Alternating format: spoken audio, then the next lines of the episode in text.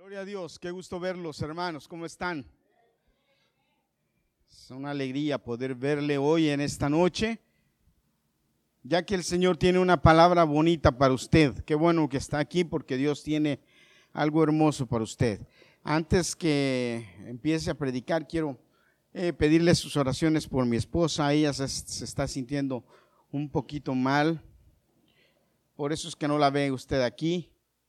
Y de verdad que para que me diga que no, me dice mi esposa, eh, a mí me da risa porque me dice mi esposa, eh, a mí me da risa porque me dice así, que claro, está muy mal, está mal, no se quede en la casa, venga para que oremos por usted. Pero ella se sentía mal, de verdad, y el problema es que el mal de que le produce a ella le hace Oren por ella para que Dios le bendiga, porque como Dios le está bendiciendo con su negocio, entonces también el diablo la ataca, pero eh, nosotros sabemos que en Cristo hay poder, amén, porque Dios es nuestro sanador, nuestro libertador, que espero que estés mejor de la caída. Me da mucho gusto verte y me da mucho gusto verlos. ¿Tú no crees que podamos hacer una obra para Navidad? Para que ya desde ahorita empieces a trabajar con eso o no vas a estar aquí en Navidad. Ah, qué caray. Bueno, ni habla. Listo. Hermanos, vamos a hablar de la palabra, ¿qué les parece? Hoy voy a predicarles de un tema que es muy bonito, personalmente me gusta mucho, pero eh, a Pablo nos habla de esto en Primera de Corintios 13. Yo quiero leer el capítulo entero, son 13 versículos pequeños, es un, es un capítulo que usted debe aprender, que usted debe memorizar, que usted debe tratar de leer seguido y tratar de memorizar porque es muy hermoso. Eh, primera de Corintios 13. Dice la palabra de Dios así, si hablo las lenguas de los hombres y aún de los ángeles, pero no tengo amor, no soy más que un metal que resuena o un platillo que hace ruido. Y si tengo el don de profecía y entiendo todos los designios secretos de Dios, y sé todas las cosas, y si tengo la fe necesaria para mover montañas, pero no tengo amor, no soy nada. Y si reparto entre los pobres todo lo que poseo, y aun si entrego mi propio cuerpo para que para que, de que, para, para, tener de qué enorgullecerme, pero no tengo amor, de nada me sirve. Tener amor es saber soportar, es ser bondadoso, es no tener envidia, no ser presumido, ni orgulloso, ni grosero, ni egoísta. Es no enojarse ni guardar rencor. Es no alegrarse de las injusticias, sino de la verdad. Tener amor es, sufrido, es sufrirlo todo, creerlo todo, esperarlo todo, soportarlo todo. El amor jamás dejará de existir.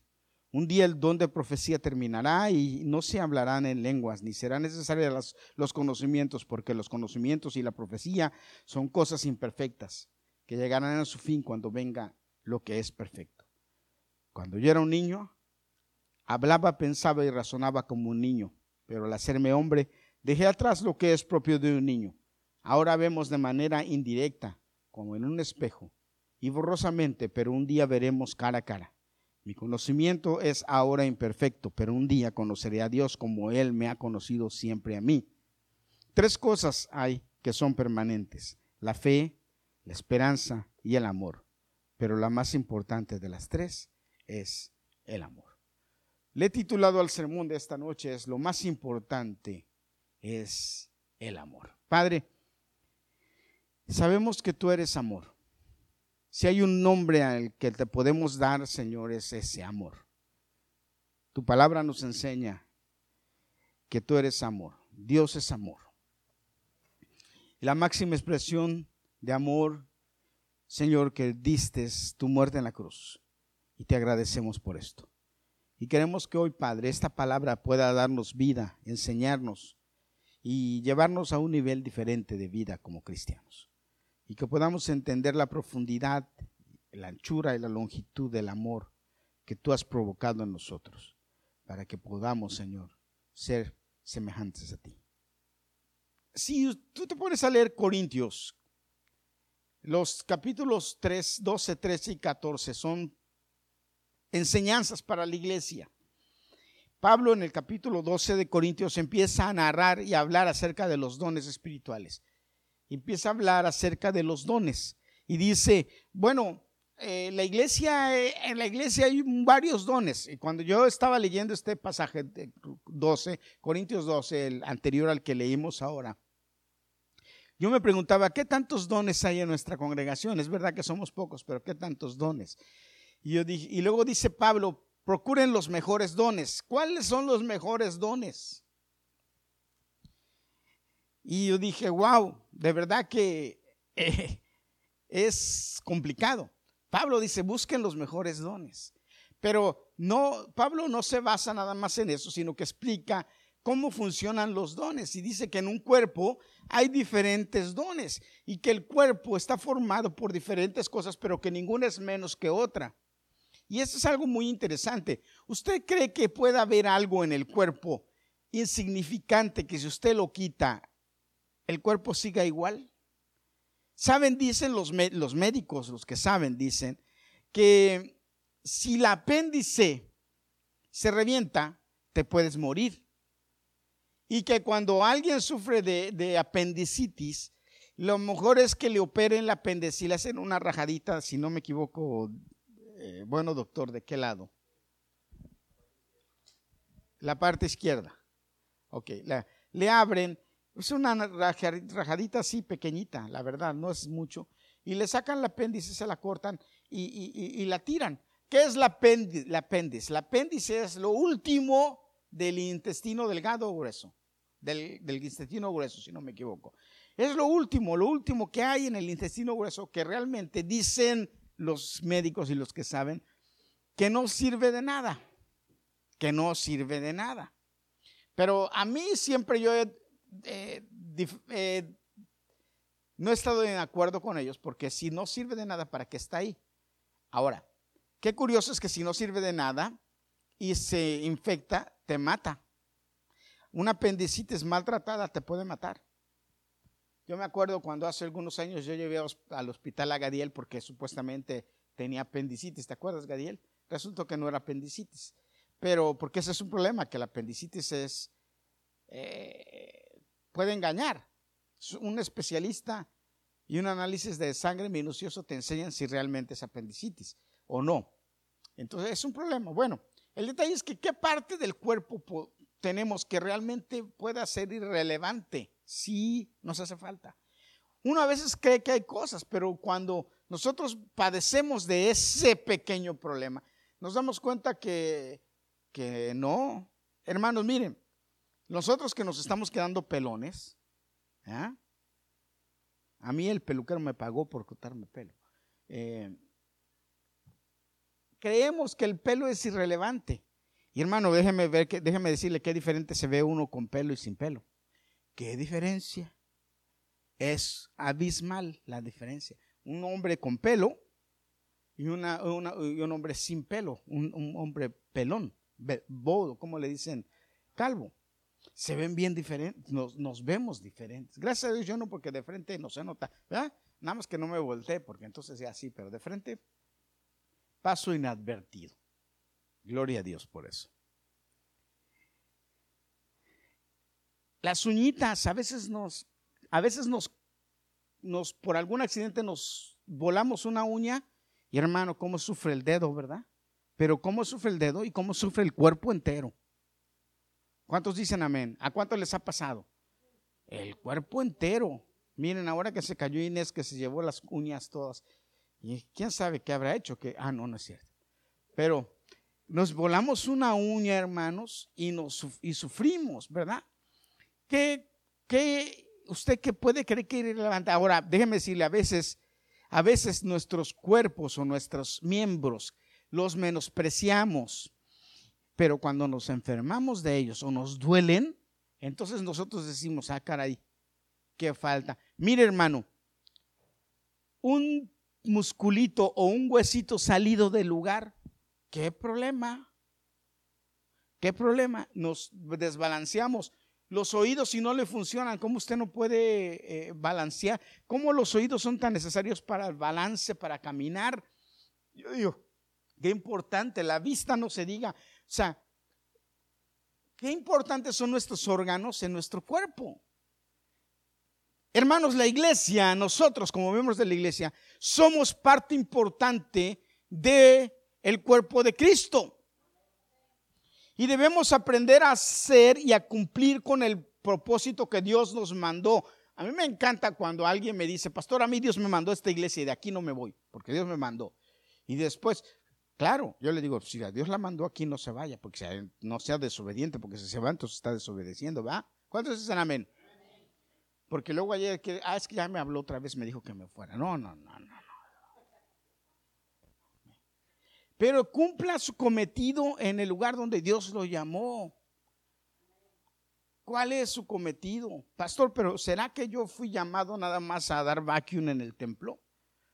Bueno, no. Pero eso es algo que hace bien, hágalo. Hágalo con amor. Porque lo necesitamos. ¿Sí? Fíjense, uno de los órganos que más usamos nosotros como cristianos, como personas, perdón, son las manos, ¿verdad? Las manos son para todo. Nos lavan la cara, nos lavan el cuerpo, nos lavan todo, nos limpian todo, lo limpian nuestras partes, nos limpian todo, nos limpian nuestros pies y todo. Pero ¿verdad que cuántos las cuidamos? ¿Cuántos nos ponemos cremita? Ya se fue Naomi. ¿Cuántos nos comemos? Debemos cuidarlas. Tanto servicio que nos dan. Hermanos, los pies. Pero es así, Dios nos dio, nos hizo parte de un cuerpo y nos dio capacidades diferentes y cosas diferentes. Pero hermano, quiero decirle que Pablo aquí habla en el Corintios y habla que no importa lo que tengamos, escúcheme, no importa lo que tengamos que hacer, sea grande, pequeño o de cualquier índole, si el ingrediente principal en tu pastel no es el amor, no sirve de nada. ¿Cuántos dicen amén? Mira lo que dice la Biblia. Yo, yo lo parafraseé, yo lo cambié. Un día el don de profecía terminará. Ya no se hablará en lenguas, ni serán necesarios los conocimientos, pero el amor jamás dejará de existir. ¿Quieres hacer algo eterno? El amor es eterno. A veces nosotros nos preocupamos porque, oh hermano, o como a mí me decían, ya no tanto, pero a mí me decían antes, pastor, yo quiero cantar. En la, iglesia en Buenas Nuevas, cuando yo vi, híjole, era como era una iglesia grande, llegaban, pastor, yo quiero pertenecer al grupo de alabanza. Y tú cantas, pastor, pero, a ver, cántate una. Yo, yo, nada. Hermano, pues si no cantas, no. Pastor, quiero tocar un instrumento. Bueno, te quiero enseñar. Ven, pero no quieren pagar el precio de aprender. Marcos Witt. Marcos Witt es muy amigo de una prima mía, mi prima Marcela, que vive en, el sur de, Texas. Marcela es, eh, tiene casa en México y en Texas, pero pasa y vive en los dos lados, porque el esposo es americano. Y, ella, Dios la ha bendecido mucho y, ella es amiga de Marcos Witt. Marcos Witt ha ido a, quedar a la casa de ella muchas veces cuando anda por esos lugares. Y, uno de los muchos cuentos que le hacía Marcos Witt, que ella nos contaba que, nos, que, le hace Marcos Witt, y ahora que mi primo David estuvo aquí, me decía, eso es así, la gente habla de eso es que Marcos Witt, muchas personas se les, se les, acercaban y le decían, pastor, ore por mí para que tenga el don de tocar el piano como usted. Y Marcos Witt se reía porque Marcos Witt toca el ¿Desde, ¿Desde qué edad estás tocando el piano, Gadiel? Desde que tenía cinco años. O sea, tú no puedes esperar a tener un nivel de músico cuando, cuando no empezaste de chico. Eh, Chris está tocando la guitarra desde, desde hace muchos años y toca, gracias a Dios toca, Dios le ha dado habilidad, pero alguien quiere llegar y tocar así, hermanos, se necesitan años de experiencia, de trabajo, de regaños, de regaños, ¿verdad, Cris?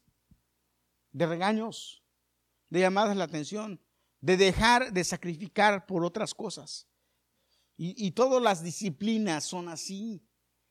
Adolfo es muy bueno para lo que hace, para administrar una tienda, pero ¿cuántos años has pasado en entrenamiento y en sacrificio y en trabajo y en, y en, y en nervios y en presiones? Porque no se improvisa, la capacidad no se improvisa.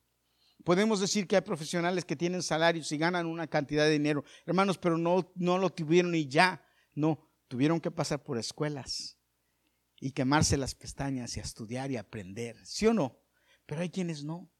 Lorenzo me puede hablar del béisbol, que como tú naces con dones naturales, pero tienes que, tus dones tienes que manejarlos, llevarlos a un nivel diferente. Tú. Y Dios nos ha dado dones. Y todos los dones son dignos. Voltea con el de al lado y dile, hermano, todo, el don, todo lo que haces es digno. Pero ¿sabes qué lo lleva a otro nivel? El ingrediente del amor. Hacerlo con amor. Y aquí Pablo habla de esto muy interesante y dice, eh, eh, eh, es muy importante el amor, porque el amor es indispensable para que los dones sean bien usados. Hay quienes pueden tener un don y usarlo mal, pero lo que me va a hacer que yo use mi don bien es amor. ¿Cuál es la diferencia de un abogado a otro abogado? El que lo hace por amor es diferente al que lo hace por dinero. El que lo hace por amor porque le gusta su profesión y le gusta ayudar a la gente, hermano, ese nunca va a pasar trabajo y va a ser feliz. Pero el que lo hace por dinero tiene un problema. Y la Biblia, y en aquí en Corintios, la Biblia nos lo pone en otra cuestión, en otro nivel. Y ahorita se los voy a explicar. ¿Qué hay con los doctores? Lo mismo. Hay, que, hay quienes son doctores porque tienen el negocio, pero hay quienes son doctores porque realmente les preocupan que las personas se sanen. Y no nada más en eso. Habemos pastores que pastoreamos porque, no se crea, hay iglesias que tienen, mire, mucho, mucho. Pero hay quienes pastoreamos porque nos ama, porque amamos a la gente, para que queremos que se salven, que estén mejor, que estén en un, en un nivel mejor. Hermano, ¿cuál es mi preocupación? Yo siempre se los he dicho aquí, por ejemplo. Yo, a mí, no me importa que seamos pocos, pero lo que me importa es que cuando lleguemos al cielo, Dios, Dios me pueda decir el 100% de tu congregación se salvó. Qué bendición sería si es porcentaje el 100%. Qué bendición sería. Qué padre, imagínese, buen récord, ¿no? ¿Sí o no? Sería buen récord, ¿no? Guárdame tu teléfono, Anthony. Ponme atención. ¿Mm? Y también te lo digo por amor. Porque te quiero, porque si no me importara, te diría, ah, no. Y tú también guárdame tu teléfono. ¿Sí o no, hermano? Fíjese, el amor es lo que perfecciona el don. Repítale al de al lado, el amor es lo que perfecciona el don. Todas las virtudes que ponemos, podemos tener, todas las virtudes que Dios nos haya dado, si tienen amor, hermano, se perfeccionan porque Dios quiere que nos parezcamos a Él. Mire, tres cosas que habla aquí, el valor, lo que vale el amor, qué importante es el amor.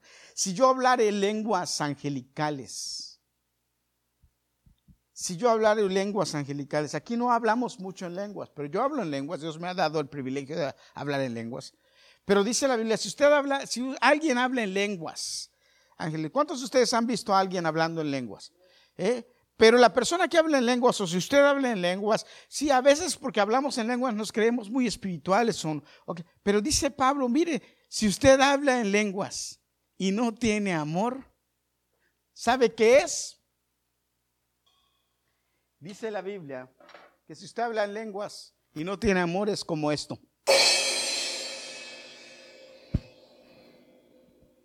Así lo dice, ¿verdad? Como címbalo que retiñe. ¿Qué, beneficio me dio esto? Pero ¿sabe por qué dice como símbolo que retiñe? ¿A qué se refiere? ¿A qué se refiere?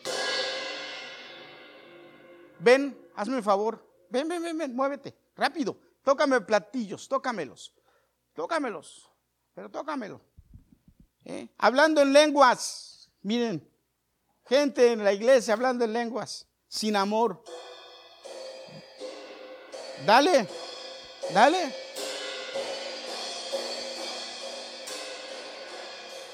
Exacto, miren la cara de Carolina. ¿Sabe que llega un momento en que molesta? Eso llega un momento en que molesta. A eso se refiere Pablo. Hablando en lengua sin amor no es agradable, molesta. Ah, pero usted me va a decir, pastor, pero ¿y cómo es hablar en lenguas con amor? Dios sabe, no me meto en, en, camisa de once varas. La Biblia lo único que dice, Pablo lo único que dice es que si usted habla en lenguas y no tiene amor, es como eso. O sea, en otras palabras, el amor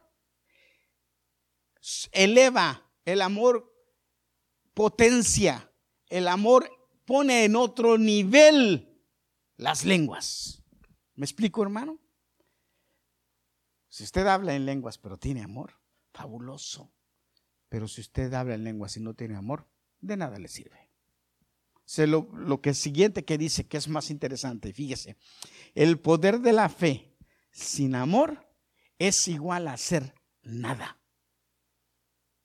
¿Cómo así, pastor? ¿Por qué no que la fe? le voy a explicar. ¿Sabe qué dice la Biblia? Jesús dijo, y, esto, y este texto, cuando yo estaba estudiando, este, me vino y yo dije, wow, qué padre está esto. Si ustedes tienen fe, dijo, como un grano de mostaza, y le dicen a esa montaña, muévete y vete para allá, esa montaña se va a mover y se va a ir para allá. Pero usted si tiene amor y tiene el don de fe, usted va a usar el amor primero y después el don de fe. Entonces todo lo que va a declarar en fe va a ser basado en el amor, entonces va a ser con mucho cuidado. ¿Sabe qué estaba pensando? Usted dice, ay, es que esta montaña me estorba para ir al templo, mire, hay que cruzarla. Y entonces dice, vaya, vete para allá y la arroja para otro lugar. Y allá donde usted la mandó, por fe, y le cayó encima unas cinco o seis o veinte casas y ya las amoló. ¿Y dónde está su amor? Que usted prefiere amolar 10 casas que sufrir un poco. ¿Sabe qué me vino a la mente cuando estaba estudiando esto? Yo dije, wow, es que nadie como nuestro Dios en amor y en cosas. ¿Cuántos de ustedes vieron una película en el cine que se llamaba God Almighty? Levante la mano. Bruce Almighty. Ok. Bruce Almighty. Ok. ¿Cuántos la vieron? Levante la mano. Ok, ese joven se empezó a quejar de Dios, de Dios. Es una película, pero se los voy a traer ejemplo porque ahí está ejemplificado perfecto. Ese hombre se puso a quejarse de Dios y de Dios y de Dios. Y se le apareció Dios y le dijo, ¿tú quieres ser Dios? ¿Quieres ponerte en mi papel? Bueno, le dijo, te voy a poner, que se entiendan. Entonces él se dio cuenta y empezó a querer resolver los problemas que él tenía, ¿sí? como, como el poder de Dios, ¿sí? solamente quiso empezar a resolver sus. En una noche romántica preparó el todo para una noche romántica. ¿Y qué fue lo que hizo? ¿Se acuerdan los que vieron esa película? ¿Qué hizo? ¿Se acuerdan o no se acuerdan? Jaló la luna. Como él era Dios, la jaló la luna y la dejó bien seca para que la esposa viera, viera la luna llena y fuera, ay, qué romántico. Y amaba y todo. Y, eh, eh. Pero el otro día en las noticias, ¿qué creen que provocó?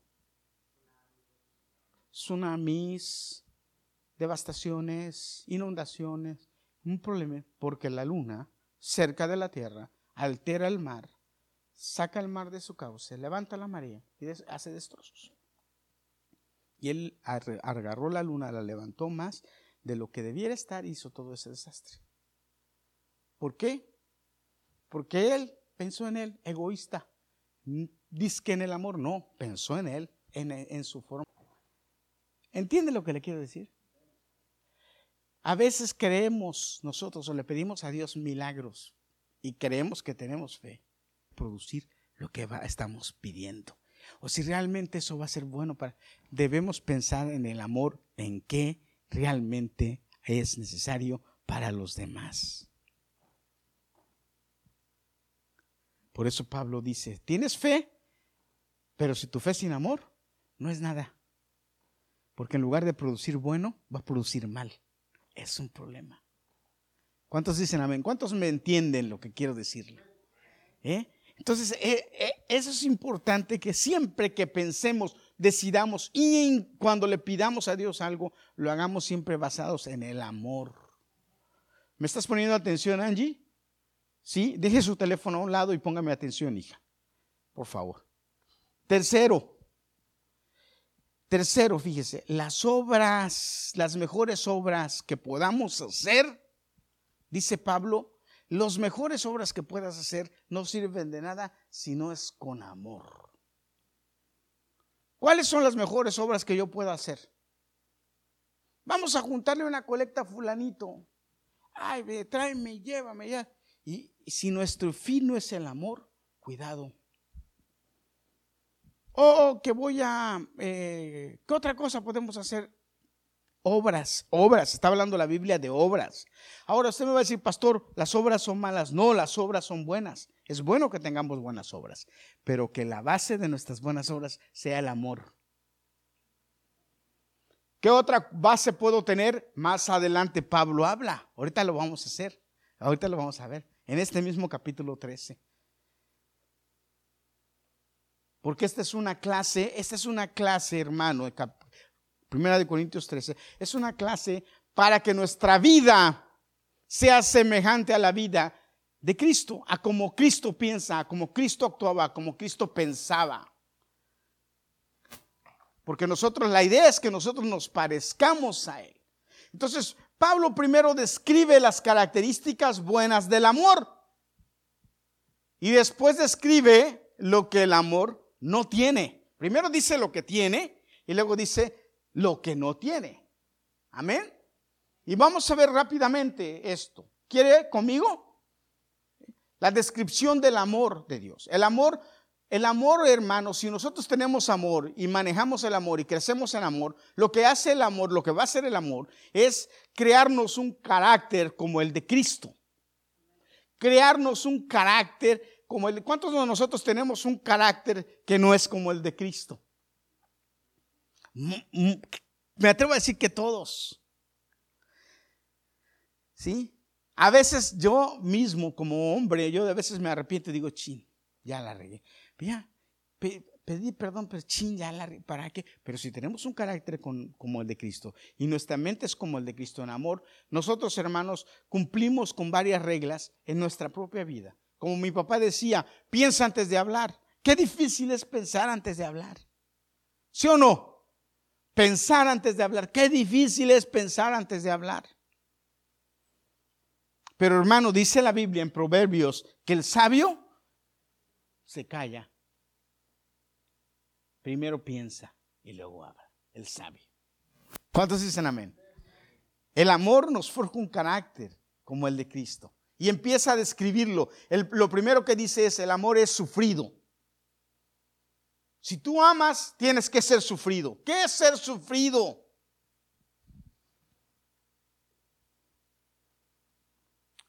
Mira, fíjate lo que dice Primera de Pedro 5:10. Pero después de que ustedes hayan sufrido por un poco de tiempo, Dios los hará perfectos, firmes, fuertes y seguros. ¿Qué es lo que te trae el ser sufrido? perfección, firmeza, fortaleza y seguridad.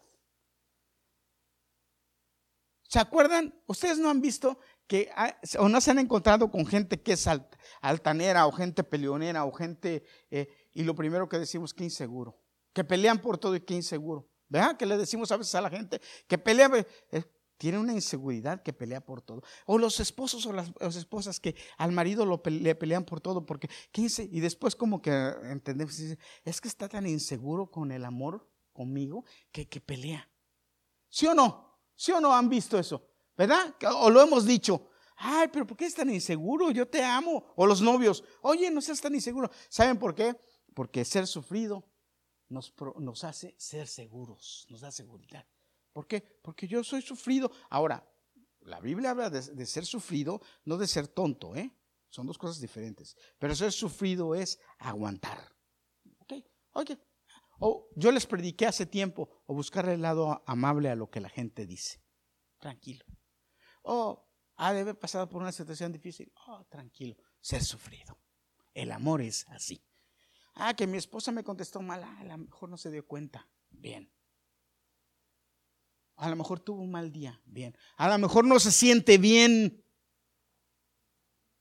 Yo ya, yo, yo, eh, eh, uno, uno como hombre, hombres que están aquí, uno como hombre debe, ya debe entender, y jóvenes que todavía no se casan, pónganse las pilas, que las mujeres, cuando tienen su tiempo normal al mes, ¿sí? a veces se ponen de mal humor, y no es por nada, es porque sus hormonas están al millón.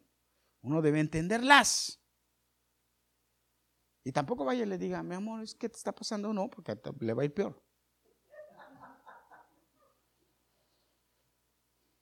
las mujeres se ríen porque saben que es verdad lo que estoy diciendo. Pero gloria a Dios por eso. Usted ya debe entender. Es ser sufrido. Y si el marido llega del trabajo y de repente le contestó medio así, entiéndalo, viene a lo mejor cansado que, del trabajo, eh, sufrido. Pero ¿qué pasa? Que a la, primera de cambio, queremos discutir o pelear por cosas que no tienen sentido. El amor es sufrido, eso nos acerca a Cristo. Qué bonito texto aquí el de, el de, el de, el de Pedro, ¿sí? Después de que hayamos sufrido por un poco tiempo. Y fíjate, dice poco tiempo. No es que va, va a ser permanente, poco tiempo. O sea, hay que aguantar un poquito para poder después, después estar bien. ¿Cuántos dicen amén? ¿Eh? El amor es benigno. hermanos, tenemos que ser como Cristo, buenos. Nosotros no, en nosotros no debe haber espacio para ser malos. Debemos ser gente buena. Dice la Biblia, en cuanto esté de ti, busca la paz con todos. Lo tercero dice el amor, ¿sí? Y esto me encanta. No tiene envidia. Hermanos, nosotros como cristianos no debemos ser envidiosos. ¿Sabe por qué no debemos ser envidiosos? Porque nosotros tenemos más que todos. Tenemos a Cristo. Tenemos más que todos, tenemos a Cristo y la gracia de Cristo en nosotros. ¿Qué más queremos? ¿Qué le puede usted envidiar a un hijo del diablo? Nada. ¿Dinero? Su padre es más rico, le da lo que le hace falta, porque su padre es sabio.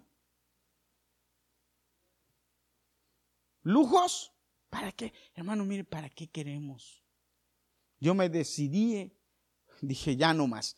Me decidí y ya empecé a sacar ropa, que ya no, no, no más. Pa, pa, pa, pa. Y ya, déjeme decirle, ya mi closet estaba así, ahora ya mi closet está así. Y todavía le falta más de la mitad. Pa, dije, no más. Ya quiero llegar al closet y ver, tengo seis, siete camisas, ¿cuál me voy a poner hoy esta? dos o tres pantalones ya. Hermano, ¿para qué tanto?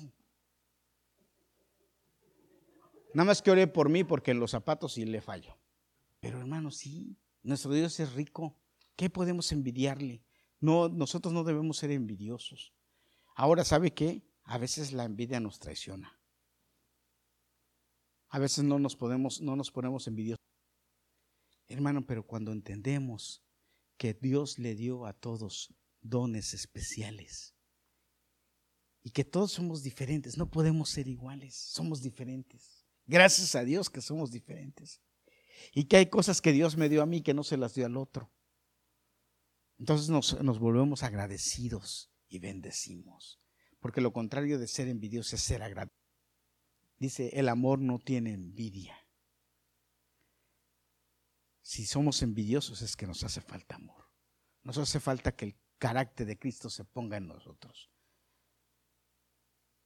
A veces llegamos, les digo, a veces no somos envidiosos con nosotros. Yo digo, ah, no, yo ya superé que el vecino tiene un, Lexus del año. Y yo, yo no, ya lo superé. O ya superé que, la, vecino, la vecina tiene esto.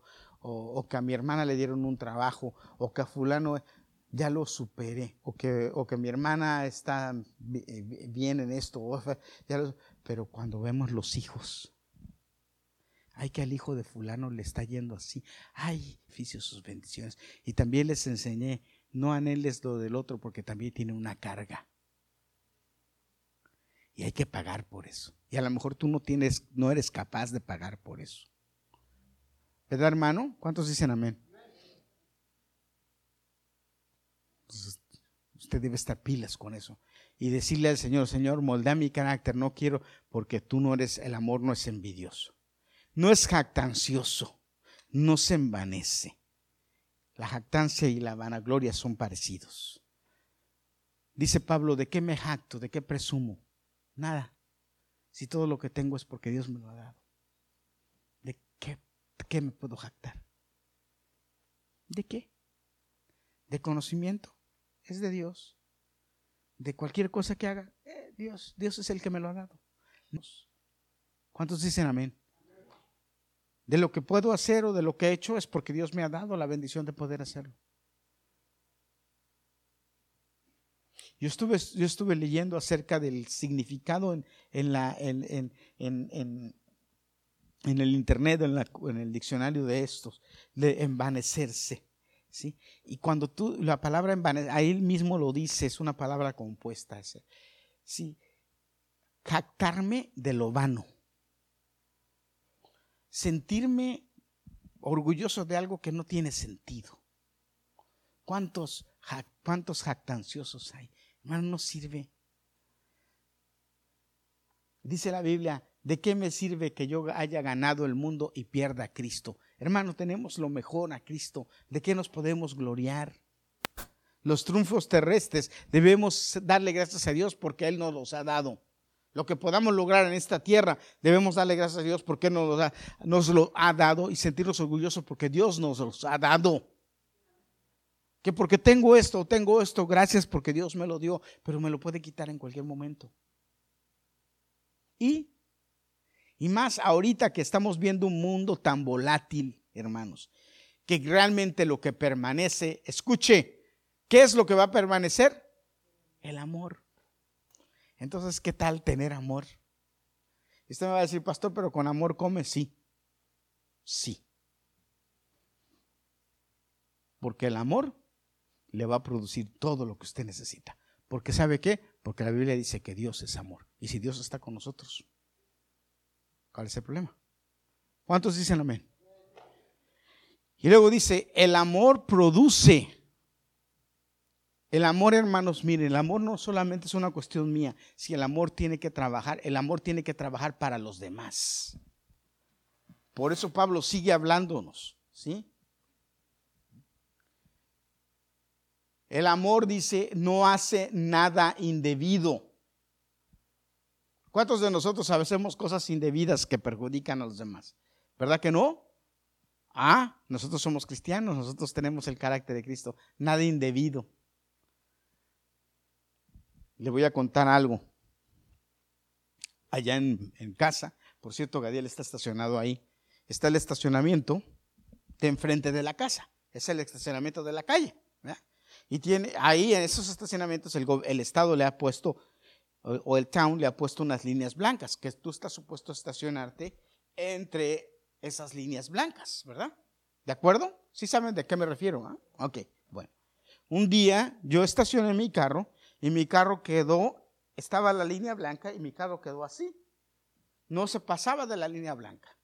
Pero entonces la dueña de la casa, que es la que estaciona ahí, estaciona los carros, me llamó y me dijo que por favor no estacionara mi carro tan adelante, que porque ella o la hija tenían que entrar y entonces eh, cuando entraban se les hacía muy difícil porque tenían que abrirse para estacionarse y, entonces que el carro yo lo había dejado muy, muy eh, pegado a la línea, ¿verdad?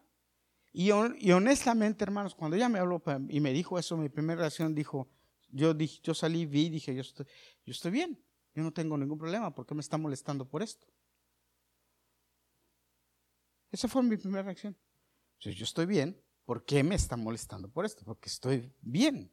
Yo no estoy comiéndome, yo no estoy sobrepasando la línea, estoy detrás de la línea. Esa es mi primera reacción. Pero la reacción de amor es, ah, no se preocupe, yo lo hago un poquito para atrás. Fui, chequé y la línea del atrás yo tenía todavía como medio metro. y ya. me alejé de la línea blanca. Para aquella que no sabe manejar, tienen problemas, no tengan problemas. Ah, ya. Ella se quedó contenta y yo me... Salud. Pero mi respuesta en la carne es, ¿cuál es? Ah, ¿por qué me están prestando? Yo no tengo problema. y pelear. No, el amor no busca la, lo mío, sino el beneficio del otro. Ah, usted va a estar cómodo con que yo me haga un poquito para atrás, pues me haga un poquito para atrás. ¿Cuál es el problema? ¿Qué me perjudica a mí? Nada. Y de ahí en adelante, siempre que estaciona a mí o nos estacionamos, yo procuro que el carro esté a una distancia ahí para que no ella, ella, no para que pueda y estacione bien, para que no me llame y me vaya a decir otra vez. Eso es pensar en los demás. Tengan o no tengan razón. ¿Sí o no, hermano? Tenga o no tenga razón. El, amor, mí, es ir más allá por la otra persona. Porque el amor es así, dice, dice la Biblia. No busca lo suyo propio. ¿eh? No hace nada indebido, no busca lo suyo propio. Busca el bien de los demás. ¿Cuántos de nosotros buscamos el bien de los demás? En lugar del nuestro. En el trabajo es bien difícil. Miren, esta semana yo tengo un compañero que este, yo estoy seguro, yo, estoy, yo sé, estoy seguro, pero uno le da la, ley de la duda, de que no tiene nada que hacer en la tarde y que no le perjudica cambiar un día a la mañana. A mí viene y me dice un compañero, ¿te puedo cambiar un día? Mira, eso sí, está bien. y yo calculo, no tengo nada que hacer. Está bien, para que resuelvas. Esta semana yo fui y le dije a mis compañeros, a varios, que me cambiaran un día, porque Daniela tiene un concierto y todos me dijeron que no estarán ocupados. Cada cosa ya que están ocupados todos. Pero qué difícil es darles la, prueba de la duda y quedarse. Pero ¿sabe qué, hermano? Yo me quedé tranquilo, le dije a Daniela, lo siento, no puedo ir a tu concierto. No puedo, no puede cambiar el día. Grábamelo y me lo, me lo. Pero que si fuera uno cara, entonces uno se, se enoja. Y yo, pero cuando ustedes quieran, yo les voy a decir que no. ¿Sí o no? No, hermano. Porque el amor no se irrita. La Biblia dice que irritarme no es pecado. Pero si yo amo, si yo amo, no me debo irritar. Porque a veces nos escudamos en que la Biblia dice, enójate, pero no peques. Sí, pero aquí Pablo te dice que el amor, que si te quieres parecer a Cristo, no debes enojarte. Ay, pero es que usted me dijo. El amor dice, no te enojes. El esposo a la esposa, ay, pero que tú me dijiste, el amor dice, no te enojes. La esposa al esposo, ah, pero el amor dice, no te enojes. El hijo es que mi mamá, que no te enojes. En la escuela, en el trabajo, es que mi compañero, no te enojes. Si amas, no te enojes, porque la Biblia dice aquí en Corintios que el amor no se irrita. Y lo último que dice que a veces nos cuesta mucho trabajo es no guarda rencor. ¿Alguno de nosotros todavía tendrá rencor guardadito? Hermano, si usted todavía tiene rencor guardado, déjeme decirle, venga para que llore por usted, para que Dios lo sane. ¿Sabe por qué? Yo no sé si está jugando o no, pero venga para que lo sane. ¿Sabe por qué? Porque el rencor produce cáncer. Y a veces nosotros decimos que no, que no tenemos rencor, pero cuando hablamos o recordamos lo que pasó hace 20, 30 años, todavía nos, nos como que nos pica el corazón así. y ah, cuidado, cuidado. Todavía tienes ahí algo. Entonces, déjalo, sácalo, échalo fuera, porque el amor dice, todo lo sufre, todo lo cree, todo lo espera, todo lo soporta, todo lo sufre, todo lo cree, todo lo espera. Hermanos, se nos puso, se nos puso alta la, la vara, el nivel. Sí, ¿verdad? Pero ¿sabes qué? Lo más, lo más importante de todo y lo más bonito es que sí se puede, porque el Espíritu de Dios nos ayuda. Y si nos, nos esforzamos y queremos, podemos hacerlo. Porque ya si usted mira atrás se va a dar cuenta que usted no es el mismo de hace tres o cuatro, cinco o diez años. ¿Verdad que no? ¿Cuántos dicen amén? Porque Dios nos ha ido transformando. Pero el conocimiento de esto nos trae luz para poder ser diferentes y poder parecernos a Cristo, porque esa es la idea. La Biblia dice que este, este amor nos trae conocimiento completo de quién o cómo podemos vivir. Conocimiento, que ese conocimiento nos va a llevar a ser maduros en Cristo, nos va a llevar a la madurez. Pero hermano, mire, no solamente maduros en Cristo espiritualmente, sino maduros en nuestra vida cotidiana maduros en nuestras relaciones, maduros en nuestra relación con nuestra esposa, nuestro esposo, nuestros hijos y nuestros vecinos y nuestros compañeros de trabajo, maduros al nivel que la gente va a vernos y va a acercarse a nosotros a pedirnos consejos. ¿Qué hago? ¿Por qué tú eres tan joven o más joven que yo y eres tan maduro? Porque tenemos, hermanos, el Espíritu de Cristo y las formas de Cristo que van en contra de las formas naturales de la gente pecadora de este mundo. La gente de este mundo no piensa así. Y mientras más nos acercamos a esto, entonces más vamos a ir descubriendo de lo malo que tenemos en nosotros mismos, porque la Biblia dice que la palabra de Dios es como una luz que nos enseña lo mal que tenemos que hacer y vamos cambiando, vamos sacándolo, así como vamos al guardarropa y decimos, ya no esto, esto, esto, esto, no me queda porque no me queda, esto porque no me queda, esto porque me veo mal, Ah, pero cuando lo compré no pensé así. Pero verdad que hay veces tú te compras algo y, oh, pero después como, como que no me queda bien y lo sacas. Oh, así es en la vida. Tú te vas dando cuenta, el Espíritu de Dios te va revelando y te das cuenta que hay cosas que ya no te quedan bien y ya debes quitarlas de tu vida. Y la palabra es lo que te enseña, la relación con Dios te enseña, el vivir en amor te enseña, te va llevando a la perfección, en donde todos los dones que Dios te ha dado van a ser perfectos, van a ser de otro nivel, porque los vas a. Hermanos, déjame terminar con esto y decirte, los dones que Dios te ha dado no son sino para edificación y beneficio de la iglesia. No son para tu edificación personal nada más, son para edificación y beneficio de la iglesia, de los que te rodean, de los que están cerca de ti. Siempre debemos usarlos fundados en el amor para que otros se aprovechen de ellos, para que otros tomen beneficio de ellos. Entonces, de verdad, estamos dando fruto. Entonces, de verdad, estamos haciendo algo bueno.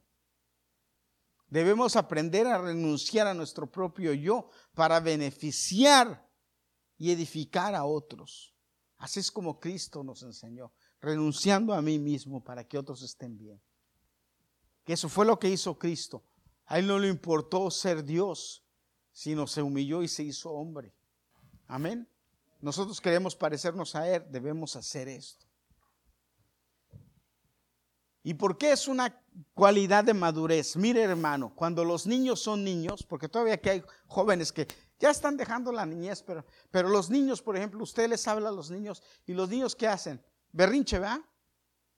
No entienden, ¿verdad? Ya aquí, gracias a Dios, no tenemos niños berrinchidos, eso es lo que yo creo. Y si todavía hay un niño aquí berrinchudo, me lo traen para hablar por él. ¿Eh? Pero los niños cuando son berrinchudos, ¿verdad? Que quieren hacer su voluntad, ¿verdad? Y a veces no, y ya, ya, y hacen su berrinche, y, y, se ponen, ah, pero ¿qué dice la Biblia? Porque son niños, tienen que aprender.